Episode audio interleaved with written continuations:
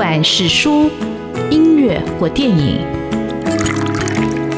不管是茶、咖啡或酒，也不管是译文的空间或餐饮的场域，文化无所不在。台湾新风景，让我们重新发现生活里的文化。文化就是我们的生活。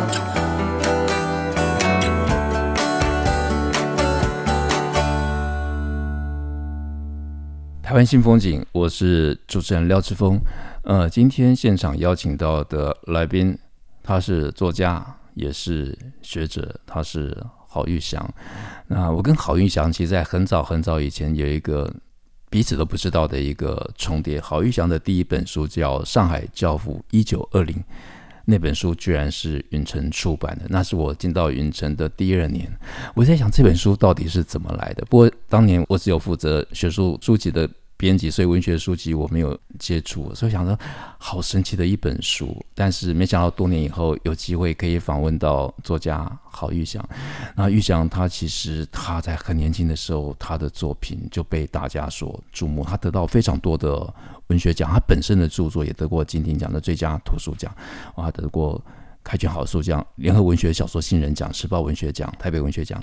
所以郝玉祥一开始我觉得他是写。小说为主的，听说他小时候就很喜欢讲故事给他的姐姐听啊。听说他的故事都非常非常的恐怖，但是郝玉祥写的这本新书，我非常的喜欢。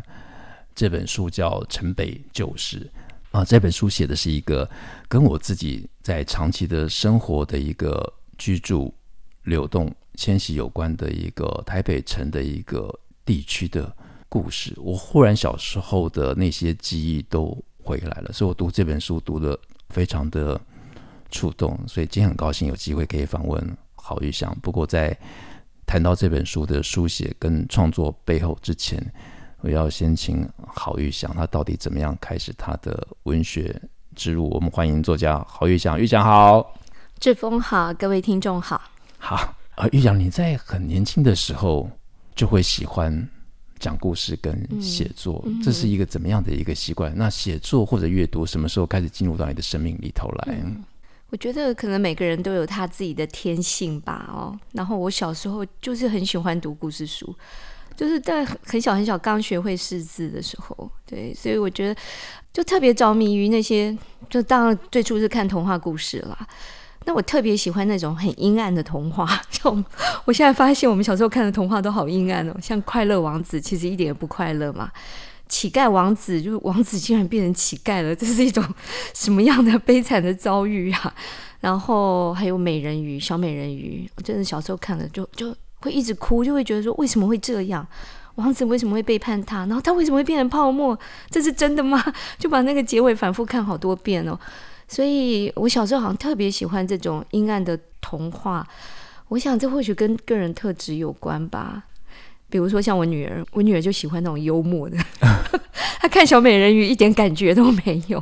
所以我想每个人都有她的气质哦。那我天生大概就长成这个样子，所以看多了就会很喜欢去编织嘛。所以大概从幼稚园或者是小学一年级开始。就也会学着去讲故事，然后也讲的是一些很可怕、阴暗的故事。是我其实以前没有特别注意到郝玉祥这个面相，就是我们长期的一个刻板的既定的印象，觉得玉祥就是文坛的美少女，即便到现在还是像美少女一样。我觉得散发一种天真的一种热情跟爽朗，而且是自在。可是他，我是看了这本书，才突然想到，对。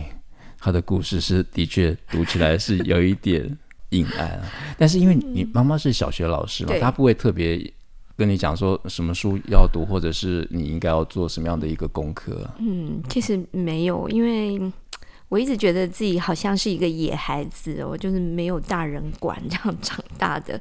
因为我是出生在一个单亲家庭里面，然后我大概不到一岁的时候，我爸妈就离婚了。所以，我父亲其实一直都没有在我们身边。那我是跟着妈妈。那我妈妈一个人要养四个小孩，然后她又是小学老师，其实薪水很微薄哦。那其实过得蛮算，我觉得小时候啦，应该算是蛮辛苦的。所以他真的是没有时间管我们。然后再加上那时候我小时候，我大姐，因为我大姐大概大我十岁嘛，哦，我大姐那时候是青春期，她在高中，她就非常的叛逆。其实我自己在别的散文集里面也写过，她那时候离家出走逃家，所以我我母亲为了她心力交瘁，真的是。那因此，我觉得她根本没有时间去管那个。最年幼的我，所以我在看什么书，他根本不知道，他也没心情去。我觉得在那个年代里面，不像现在这么注重教养。我觉得在那个年代，父母都是为了生存就已经非常的忙碌了。那小孩子就是自由自在的长大了，我觉得那也未尝不是一种好处，就是你会自己去找你喜欢的东西，然后你就会长成你的样子哦。所以有时候放养，我觉得也也不错。对，其其实我有时候也是跟朋友讲说，我我们小时候我们家留个小孩嘛，那父母根本也不会管你，嗯、你你你只要长大就好了。那我就觉得我们像那个放山鸡啊，就是你到处自己去找吃的。可是的确在那个时候，呃，你就会开始去找到自己真的有兴趣的什么。嗯、那我觉得我也没有一个很外向的个性，我也是喜欢。看小说，我只是跟预想不同的，并不太会编故事。我就喜欢读《亚森罗平》啊，或者《三国演义》啊，反正找到什么书就读什么书。现在想想，其实我觉得有一种单纯的快乐，因为没人管，我觉得有的时候是一种幸福，他的压力就好像也少了一点。那好一想比较特别的是。你是学术跟创作是哪一个先进入到你的生命里头？好，对不起，我刚才忘记补充玉祥的，他现在是国立台北教育大学语文与创作学系的教授。他其实他的女性书写研究非常的厉害，他一直有著作出版。可是你的学术之路跟你的创作哪一个是先开始的？呃，应该是说创作之路，我觉得好像幼稚园就开始了。如果自己编的那些故事也算是一种创作，我觉得那个时候的那样的一种创作欲，包括我小学阶段，我那时候很喜欢读琼瑶小说，因为真的是自己找，有时候会找到那个嗯营养不良。不过 anyway，就是反正那也会学着去写。如果那个时候那样的一种写作的冲动就叫创作的话，我觉得创作其实就是与生俱来的。可是我一直会对这个创作之路充满了怀疑，因为好像在成长的过程当中，你的创作，你说得到肯定，我是很晚才得到文学奖的，大概博士班的时候，所以从大学以来那一段路程，我们常常投稿也被退稿，投文学奖也落榜，这样，所以你会很怀疑自己的能力，所以创作这条道路好像是收起来的一个秘密，放在自己的心里。那学术就很明白的，就是摆在眼前，它就像是一个工作，然后你就按部就班的。所以那个时候就觉得我要走一个学术的道路。事实上是因为我觉得有一个工作能够以读书跟写作为主，我觉得是一件很幸福的事情。所以选学术的道路是因为如此。对，好，我刚才听到那个。玉祥讲那个琼瑶，我觉得也蛮安慰的。我小时候也是跟着姐姐读琼瑶，就是我，我也是跟我姐姐。我有四个姐姐，我没有哥哥，所以家里有什么书一定是姐姐买的。所以姐姐买什么你就读什么，因为你也没有钱，就是爸妈可能把钱就给你姐姐了，所以你姐姐就拿去买书，买了琼瑶，我就看琼瑶啊，看言情啊，看艺书，我，我 就我就看了一堆，然后想说：天哪，这是我应该。读的 书嘛，但是我终究还是没有变成一个 小说的作家创作者。不过我觉得，呃，作家总是，我觉得心里有很多的故事，透过书写来去把它整理。那玉祥刚刚说他很晚才得到文学奖的肯定，可是博班你那时候也才二十几岁，怎么会是很晚呢？因为，嗯、呃，对，其实相较于我同辈的作家，像。呃，可能像纪大伟啊、张慧晶啊、陈英书啊，其实他们都比我更早，然后表现得更耀眼。不过当然了，我们都看到别人光鲜亮丽的一面嘛。他投稿被退稿的那一面，我们绝对没有看到了。所以当然就是我自己就是觉得我在这个过程里面是蛮受挫折的，不像那种天才哦，就是一出手就会得奖的那种人，我绝对不是。是，可是其实，在我们正式开房之前，有跟玉祥聊一下，因为我还是很好奇，允晨那本玉祥的第一本书，事实上他也没想到他的第一本著作就这样出来了。但是我觉得那个故事太神奇，到底你的第一本书《上海交付一九二零》是怎么写出来？因为我到现在还在想，云晨为什么会有这样的一本书 横空出世的出现，然后没有之前，没有之后。对，那本书应该是在我读硕士班的时候，可能硕一、硕二吧，我如果没有记错，那个时候写的。那那个时候，呃，就是在一九九零年代啊，一九九一、九二的时候。台湾曾经很流行过电影小说。所谓电影小说，是先有了电影，不像现在是小说改拍成电影，不是这样，是先有了这部电影，然后根据这部电影呢做行销，所以请人把它写成小说。那个时候出版市场蛮蓬勃的，所以好像还蛮好卖的这样子。所以像《孤岭街少年杀人事件》，那时候就有吴淡如把它写成小说。所以《上海教父一九二零》这部电影。是由尊龙演的，那时候尊龙声势如日中天哦，就是非常有名，所以他来台湾宣传这部电影。然后我想允晨可能那时候也想做这样的一个案子吧，所以就请要请人把这部电影写成小说，所以他们是张贴那个真人 公告，张贴在台大中文系的公布栏。啊，我是看到那个公告，我就就是去应征这个工作，然后就把它写成小说，这样好，好像只有一个礼拜、两个礼拜的时间。好，对。那请问你之前有听过，在那之前你有听过允晨吗？那贴公告的人有、哎，那时候允晨是非常有名的出版社，所以当然，这个允晨要争这样的一个写手，我当然是很很期待，也很兴奋哦，因为允晨在那个时候是非常，直到现在也都是。一流的出版社嘛，是是，因为我那时候觉得，因为我到远程其实不会编学术书，不是自己的学术根底可以，而是大家不想编。那么硬的书，所以我去的时候，他把那个硬的书稿就堆在我桌子上，嗯、所以我觉得比较想做的，想做文学，我都碰不到。但是我还是很好奇就，就哎，怎么突然有这样一本书就出现了，而且没有之前，也没有之后。我猜可能那时候出版社也都想要做一些尝试，是是是，因为出版社不能光出那种学术的、很深奥的书，也需要有一些比较有能够有市场的书籍。所以那时候大家想说，就做了这样的一本书。那再加上《上海教父一九二零》这部电影，其实，嗯，它的故事整个内容其实是蛮有意思的。它也不是一个通俗的商业之作，是一个蛮有分量的电影。所以那个时候大家就觉得说，这样把它改写成小说是可行的。那我的改写的方法就是连剧本都没有，我就是看录影带，然后 看五分钟就赶快回书房就把它写下来，这样 就是这样。连续工作了两个礼拜把它完成，啊嗯、对，因为那感觉那字数也没有特别的多，大概四五万字吧。哎，没有，应该有到六七万字，有到六七万字对对对，好，但是我觉得写那个书最大的回报就是尊龙来台湾的时候有特别安排我跟他见面。哇，那个很棒哎，是，因为他真的超帅的，是非常迷人，巨星风采。对，末代皇帝。对对对，我还有跟他合拍一张照片。哇，所以这个机缘也是很。特别，所以我完全不晓得，我只是借由这节目之便来访查允城的上古史。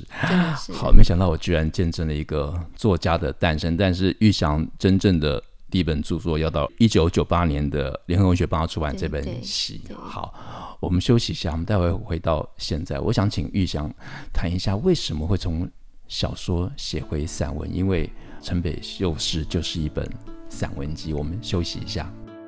thank you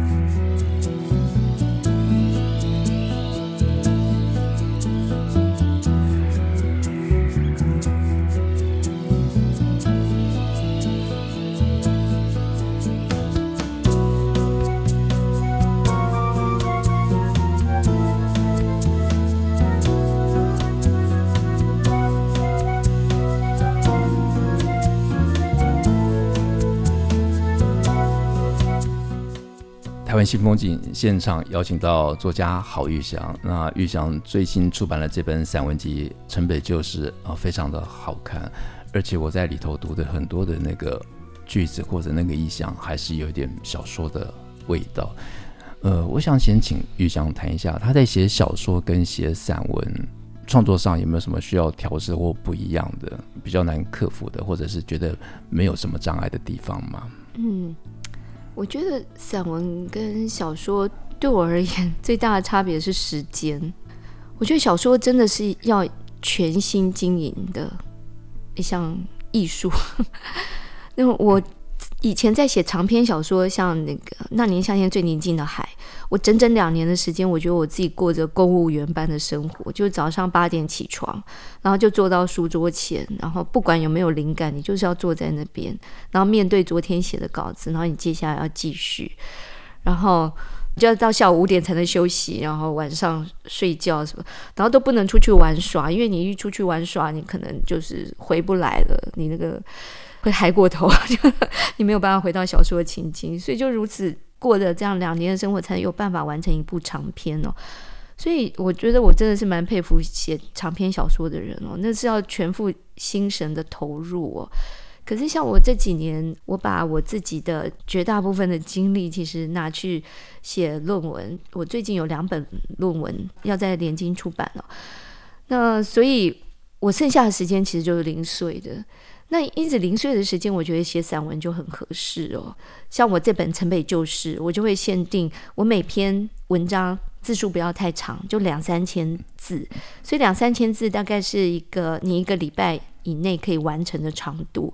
那我就写一个概念，然后对一种一种感觉就好。所以散文我觉得是比较适合就是短时间去经营的一个文类哦。所以写散文像。短跑，写长篇是马拉松，所以写长篇之前一定要先深呼吸，一定要整个自己整个调试好，才有办法去做。嗯，嗯，可是我听你讲，你两年都不能出去，然后写一篇小说，但你那时候你的工作呢？你还怎么样去兼顾你的工作跟生活？哦，那就是工作，我当然也要感谢我的工作，就是教书的工作，就一个礼拜，像我们。教授一个礼拜是八个小时嘛，所以我基本上一个礼拜八个小时上课完之后，像我又不接行政，所以基本上就没有其他的事情了，所以我的自由的时间是比较多的。那那因此，像有一些人，他必须白天还要上班，晚上还要回家写小说，嗯、那个我真的是非常非常的佩服。嗯，我虽然没有写小说，但是我真的可以感觉到写小说创作真的是非常的辛苦，而且你要整个去投入，嗯、你要去跟你的主题、跟你的主角里头的各种角色，你要去设计，你要去设想他们的对话，你要知道他们的心理各种反应，而且会出不来。会出不来。我记得我那时候两年写完那个长篇之后。我其实很惆怅诶，就不想离开那个状态。写到后来，你刚开始的时候是会很焦虑，觉得好像走在一个隧道，看不到尽头。可是等到你看到那个镜头的光的时候，你会觉得你不想离开这个隧道。所以写小说真的是一个很耗心神的事情。是。那请问你后来是怎么样离开那个隧道？就是他终究要画下句点嘛，对。可是你会觉得，哎，写完小说，有时候我说写作是一种自我折磨，就是这样自虐。就是你离开了这个隧道，可是你接下来你就会觉得你又在开凿另外一个隧道，所以写作永无止境啊。呃，我相信玉祥对创作是非常的一个诚恳，而且非常的投入跟专注。因为我前几天在一个一篇脸书上看到一个读者。嗯他读你的书的时候，他几乎是用仪式的一个心情来读 你的文章，哦、因为我想他已经得到很大的一个生命的一个感应。嗯、那我自己在读玉祥这个城北旧事，我也想说啊，我好惭愧，我在这个城北活动那么久，虽然我现在住到基隆，但是城北的生活的记忆时不时的就会浮现上来，就好像我今天在这个电台主持节目，基本上也是因为他曾经是我每天经过的。地方，然后讲到城北，那我们就请玉香来讲一下，到底《城北旧事》这本书是怎么写出来，他写了哪些的故事？嗯，对，为什么会写城北哦？因为现在人家问我说：“哎，钰翔你是哪里人？”哦，我们经常会被人家问到这种问题，我就会觉得很困惑，因为我以前就我们小时候，我们的身份证上面是写。籍贯嘛，那我爸爸是山东人，所以我是山东人哦。虽然我其实始终没有跟我爸爸住在一起过，就但是我就莫名其妙变成了一个山东人，山东高雄人。对对对，那现在后来改成出生地就是高雄人。是可是其实我七岁的时候，我们家就搬离高雄，嗯、因为我妈妈那时候调到台北，就北投。来教书，呃，就在文林国小教书，也就是志峰的母校。没有，我是剑南国小，但是我知道文林国小。对，就是，可是那个是一个很奇怪的地方哦，就是虽然是台北，可是它的四周围全部都是农田，因为它是位在关渡平原的中央。是，对，所以我小时候上学的时候是要经过那个什么打谷机，尤其秋天的时候，就沿路都是打谷机，然后一堆一堆的稻壳这样。然后想奇怪，这是台北吗？哦，这就是所谓的城市吗？是。可是小时候其实不会想那么多，你觉得，哎，台北就是这个样子，就是观音山，就是农田，然后。就是火车，我我非常怀念那个北淡线的火车，因为我家就住在北投火车站。好棒哦！对，然后是后站，后站，后站，因为那时候后站比较便宜嘛，那是是一个新兴的区域，就是实信高商的旁边。是，对，以前我家在那里的时候，我们家是第一个社区，是，然后四周围全部都是荒野蔓草。我的姐姐都念实信，所以我知道实信。哦，真的，所以你知道半夜常听到那个吹狗。吹高雷，对，吹高雷的声音，你会觉得那个是一个好像鬼气森森的，被上帝遗忘在这个城市边陲的所在。嗯，如今回想起来那样的一个环境跟空间，然后我常常为了赶火车，就在那一片荒野蔓草中，自己一个人背着书包在那边奔跑。现在想起来那个画面，觉得好有象征意义哦，就是。好像你所有的青春的迷惘，然后对这个世界的困惑，啊，全部都是在那样一个盆地，因为四周都是山，北头尤其一抬头就是山，然后草、农田、关渡平原、观音山，然后再远就是淡水嘛，淡海。对，你会觉得就是在山跟海之间成长的。所以那个东西我一直很想把它写下来啊、哦！真的要谢谢玉祥把它写下来，因为我觉得哇，我看玉祥这本散文集好有感，而且他讲追火车。我在淡江念书，嗯、每天都在追火车。就你上学的时候，一堂课 八点半嘛，你一定要去赶上火车，你要追火车。对。那那时候我一开始通车两年，通勤两年，很幸福是可以坐火车，但但也很累，你每天都要赶火车。嗯。那我有一次真的就是下课的时候，我那最后一班火车。就走了，所以我那天后来是坐了公路去，还坐什么车回到台北，我都 我都忘记了。但那种追火车的那个情景，在看玉祥的这本书里头又回过来。不过玉祥刚才讲的那个北区，这个在台北市的确是一个很特别的一个区域，它几乎不像是台北市，它比较像是一个附属在台北的一个小镇，因为你可能被基隆河把它隔开，而且我小时候。住建潭住很久，然后我们学校叫建潭国小，建潭国小，它的学校的地基比那个路面还低，所以我们的教室是有所谓的防洪层。我那时候以为所有的教室，哦哦、我，我的国小也是，一楼就是防洪教室，因为会淹水。我想到底是。每个学校都是这样的一个设计吗？我以为就，但是小是台北，但台北的小学真的是在北区念的会真的是不一样。对。但是你你是一个什么样的机缘开始回想起你？因为你以前都会写高雄啊，像那个阳光啊，嗯、你一个人在顶楼吹风，想着未来。但你什么时候有这样的一个起心动念来写这样的一个散文集呢？嗯，嗯，当然还是要感谢自由副刊哦，因为这种。小说有时候是自己的计划，可是散文有时候就是要人催。那自由副刊的时候跟我邀稿，要一个专栏，就是专栏的稿子。那专栏嘛，我那时候就想，两个礼拜要写一次，要写什么呢？专栏通常要写时事或者是一些评论哦。可是我比较不擅长那个东西，所以我想，那还是要写自己。那自己有什么东西是我最有感的？其实还是北投。那再加上我觉得，可能真的人到中年哦，年过五十。会突然间就会 觉得好好怀旧哦，是不是人到中年就是会有这种问题啊？对，会觉得过去的呃那些事情，就像刚刚志峰说的，你本来好像你不觉得你自己生在一个很特别的环境里，可是如今来到了这个年纪，你再回头去看，诶，你会发觉，诶，你好像知道那些事情对你的意义是什么了，因此。会觉得很有所感，然后再加上现在的北投实在变化太大了，跟我小时候的北投，就是那个七八零年代的北投，实在差距太远了，所以我就很想要把它写下来，写我曾经看到过的一切，那以及它对我的意义是什么。嗯，虽然你那时候写了一年，然后每个礼拜交，每个两呃每两个礼拜一篇，但是只有八百字，因为专栏嘛，所以只能抛出一些想法，所以后来成书的时候真的是全面的改写。对，不过当然，对最最初的起心动念是要感谢自由覆盖的。哎，那你这改写的过程呢？嗯、就是你这个专栏，就是结束，开始你想有一个出书的念头的时候，嗯、你又花多少时间去把它改写？哦，我想至少也将近快一年的时间。嗯、对，因为就是在改写的时候，我那时候大概就是以长度，比如说我我希望每篇散文是两到三千字，那这样一本书大概二十到三十篇文章，然后再去拟定主题这样子，然后希望一路写下来，就是我对于北投的。一些就是念念不忘的地方。是我看这本书觉得哇，玉祥的迁徙或者他一个生活的路径，或者他生活的有好多很精彩的故事。但是虽然玉祥说北投，但事实上我在读的时候，我也看到士林，然后我也看到淡水。那因为我住剑潭，那剑潭就比士林或者北投更凄惨，因为它就介于夹在圆山。或者士林这样一个 老镇的中间，它好像是一个合浦的新生地。我觉得它就好像是被基隆河改道两次改道冲刷出来的一个无名的一个小镇，但也非常有趣。就我读这些散文的时候，我突然哦，这些过去的印象就全部回来了。但我读这部散文集都还有一个感觉，我觉得它比较像是一个，虽然是一个地址。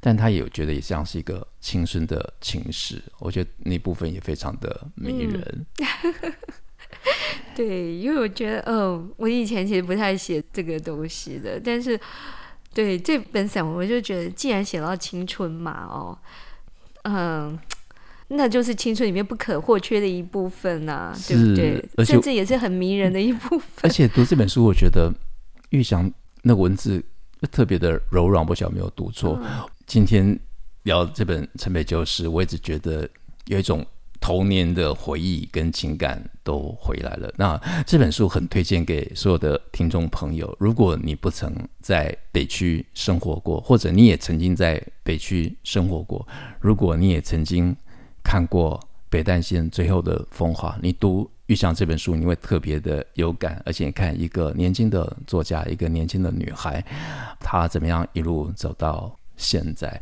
那玉祥节目的最后，你有没有特别什么话想献给我们的听众朋友？嗯，呃，我想我就是现在回过头去看，非常感谢自己是在一个盆地的边陲，在山跟海的怀抱底下成长的哦。那我觉得这是身为台北人的一个福气，也是台北这座城市非常特别的地方，它跟大自然是如此的靠近。是，谢谢玉祥这本书，它真的让我们看见了你没有看过的、没有想象过的台北。谢谢玉祥，谢谢志峰。风好像倦了，云好像累了，这世界再没有属于自己的梦想。我走过青春，我失落年少。如今我又再回到思念的地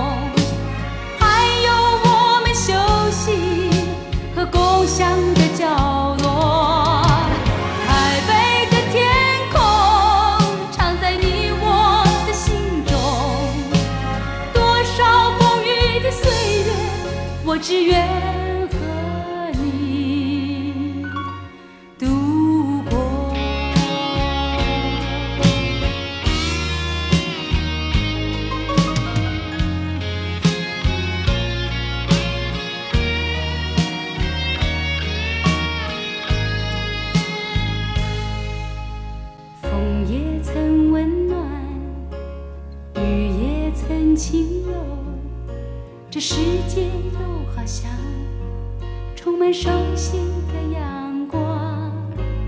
我走过异乡我走过沧桑。